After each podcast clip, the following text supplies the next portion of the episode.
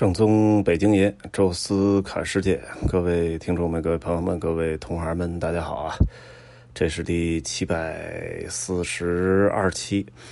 嗯，这期呢还是跟大家聊一个电影啊。为什么说到电影呢？就是倒手机嘛，经常有这个两个小时往上的等待时间，这个时候你人就像上期说的是太焦虑了，就是你想写点东西啊，或者收拾行李啊，就好多事儿都。干不下去，哪怕就是我平常特爱看那个网络小说，说拿起来说看俩小时，就这种给自己既定目标的去看，那小说也看不进去。我想着干什么呢？就干脆看个电影吧。然后当时就翻我那个小米盒子，就我这个家里的电视连的是小米盒子。当时没交这个续费的钱啊，因为我是就是确定我有一个月以上的长时间在家的时候，我就买一个月的会员，然后没事看几个电影。呃，但是离开家出去工作，那这会员我就没续交。所以突然说看这么一个电影，我说先翻翻有没有免费的吧，免费大放送的有什么合适的好电影，就随便看一个，主要是为了打发这两个小时的时光。结果翻了半天，都是一些那种分儿特低的垃圾片儿。结果翻到了一个叫《Reader》哈，《The Reader》。呃，咱中国有翻译成叫《朗读者》啊，也有翻译成叫什么《致命朗读》。但是我觉得《朗读者》可能就就够了啊，因为没必要 翻成那么香港化的那种翻译方式。这个《朗读者》呢，也不是一个近期的片儿了，应该是二零零八年了，就咱们的奥运会那年出现的一个电影，还得了奥斯卡的奖啊，但不是最佳电影奖啊，应该是女主角啊，就这个凯特温斯莱特哈演这个泰坦尼克号里的 Rose，在那个片儿当然是技术大片啊，这个演演戏的这帮演员都没得奖，得了一堆技术奖，但是这个片儿是真的挺挑战演技的哈，在时隔。十多年之后啊，凯特温斯莱特凭借这个《The Reader》哈得了一次小金人哈，是奥斯卡影后了。啊，这个片儿呢其实挺有意思的啊。我一开始也就认为可能就是个文艺片儿啊，拿它打发打发时间吧。结果后来发现还真的看进去了哈，真的觉得还挺不错。呃，这个影片的前半段其实挺流俗的，我觉得甚至都有点像毕业生。啊，那个一个十五岁的年轻的高中生，啊，因为一次坐车的时候，应该是感冒导致的这个得病，呃，正好在这个女主角哈叫汉娜哈，那年轻的小孩叫 Michael，这个在汉娜家门口这块就呕吐，然后特别身体状况特别差，然后等于受到了这个汉娜的帮助，他是一个呃有轨电车的售票员。啊，等于把他送回了家吧，就算是有点感激啊。汉娜三十七岁，这个十五岁，差两个人差了二十二岁，啊，但是总体来讲呢，还是就是感激更多吧，啊，但是这小孩后来三个月之后养好病了啊，买了一束花去他他家去看的，哎，这时候目睹了这个汉娜这个一个人单身生活的一小段的一个剪影吧。哎，包括穿衣服的姿势啊什么的，就他提那个丝袜的那那一个小片段，就让我想到了毕业生啊，因为毕业生也是类似这么一个，就是无知的荷尔蒙这个喷溅的少年和一个呃这个成熟的大姐 等于搞在一起的影影片啊，但是毕业生更多的是情怀吧。这个片前半段就是。两个人可能也互相需要，互相成为对方的老师，呃，一个是爱情，一个是肉体，啊，最终就是搞在了一起啊。然后到一段时间之后有争吵，然后最后不辞而别。呃，拍的我觉着就算是很普通的一部电影啊。这里唯一可能跟其他这种就是呃老少搭配这个搞在一起的不伦之恋的这种电影，唯一有点区别的就是。呃，他们中间的很多的文戏是朗读，啊，女女女的汉娜特别喜欢让 Michael 给她朗读，因为 Michael 本来好像也是学这个什么文学拉丁语，哎，所以每天呢都拿过来一本书啊，给他就是朗读。一般读可可能几天就一本一本经典的故事书就读完了啊。这里边有什么雨果的，有契科夫的，有这个呃什么荷马史诗啊，这些著名的西方文学吧，都在他的这个这个朗读中啊，一个一个过去。呃，你能从细节里能看到，可能汉呢不能说是文盲吧，至少可能这个这个学历不高啊，所以他就更喜欢听别人来说。啊，这个时代应该是一九五几年啊，就是二战过后的德国的那个那个时代，还百废待兴，呃，然后最后汉呢就是几次冲突吧，应该是有他自己的这个偏激的一面，也有他这个可能感到羞辱的一面，最终离开了 Michael 就不辞而别就消失了啊。前半段影片其实拍的我觉得波澜不惊吧，但是后边急转直下啊，Michael 几年之后学法学，在海德堡法学院。然后开始应该是目睹这个后来的战犯的追查的这个法庭，啊，那么追查到了就是纳粹集中营奥斯维辛集中营有这么六个女看守，哎，他们因为要不时的选择一批这个这个这个集中营的犯人，然后送到就是最后执行死刑的地方、枪决的地方，啊，所以他们就在审这六个人到底你们是不是。呃，主动选择的，还是说迫于上面压力？而这其他人都这个就是百般的搪塞啊，这个，而他特别惊讶的，首先是看到了汉娜在这个法庭上受审，是作为纳粹的战犯，而且他就是振振有词，就是那意思，我我只是选择的人，我尽忠职守，那换成你，你能怎么样？就是说的特别理直气壮，就是那种什么人性啊，包括善意啊都没有，就是我我做我的工作。哎，我我就是实现我的价值，我做好我的本职工作。包括他们后来逃难的时候，跑到一个村庄，把那些犯人都锁在一个教堂。结果教堂因为扔燃烧弹什么的就着大火，然后就是这几个看守最终决定没有把这些犯人放了，就最后三百人都烧死在教堂。啊，那这个最后就是指责都是汉娜一人来做决定，他也是说，就我这个。就是我我我做好我的工作，出来会导致更大的混乱，那我我就不能让他们出来，这是我们的决定，所以这让我觉得挺挺愕然的啊。后来发现就是让他就是所有人都指责是他这个这个这个做的主，他的写的报告，他签的字，所以这边要辨认笔记的时候，把纸放到那儿，然后他愣了老长时间。这时候在这个法庭旁观的这个 Michael 已经上大学的这个大学生，突然就就。泪水磅礴啊！这个一下回忆起的各个细节，包括让他给读书啊，包括这个就是什么看菜单他就也不点菜，就说跟他吃的一样啊，诸如此类的事儿吧。包括很多就是他感觉到很羞辱的点，其实都是因为他可能就是个文盲，他什么字儿都不识，也不会给自己签名啊，所以才不辞而别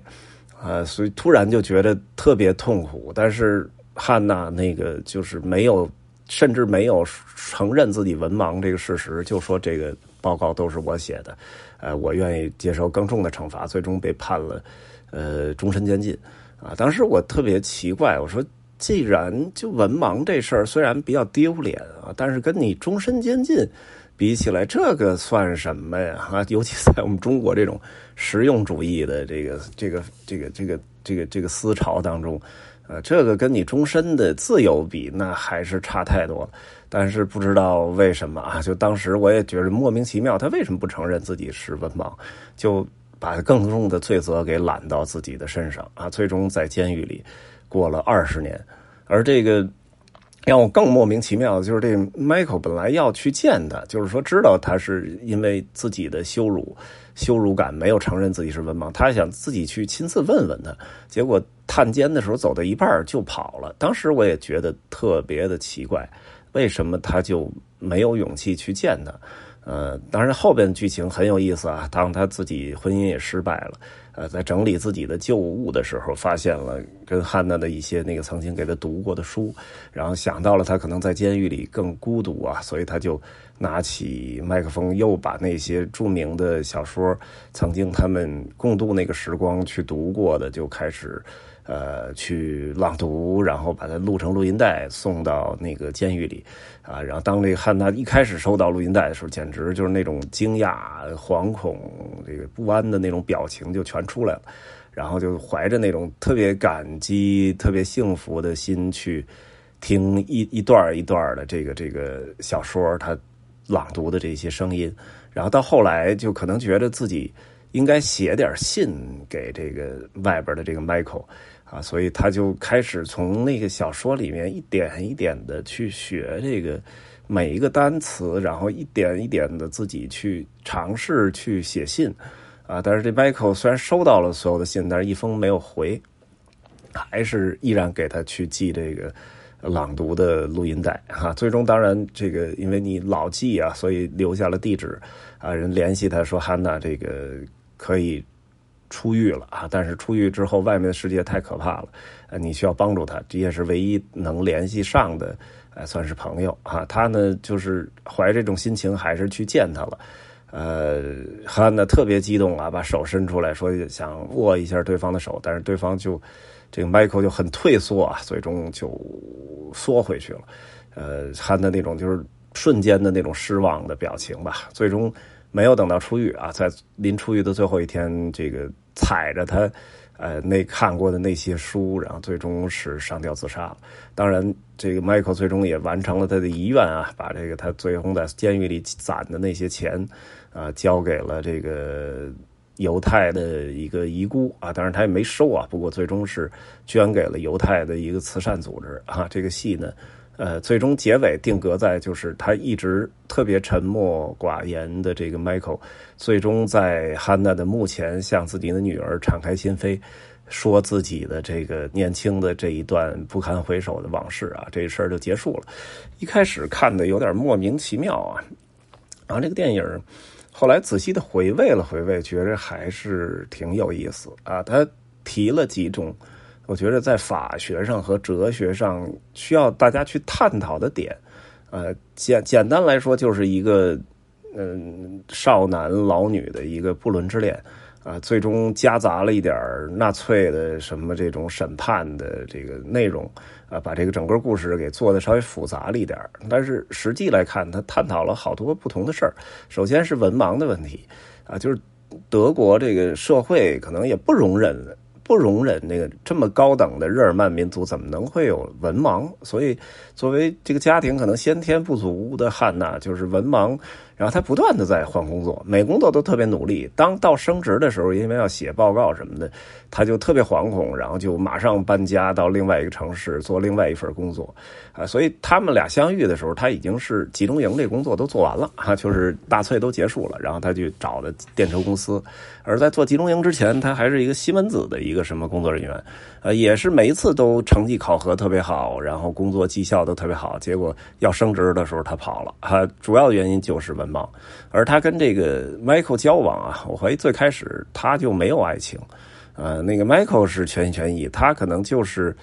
呃，我觉得肉体上需要吧，然后更多的就是小孩可以满足自己，可以听朗读啊，阅读这种这种乐趣，听故事的乐趣，再加上肉体的需要，呃，应该是没动什么感情。而那几次冲突呢，都是由于他的文盲的自卑。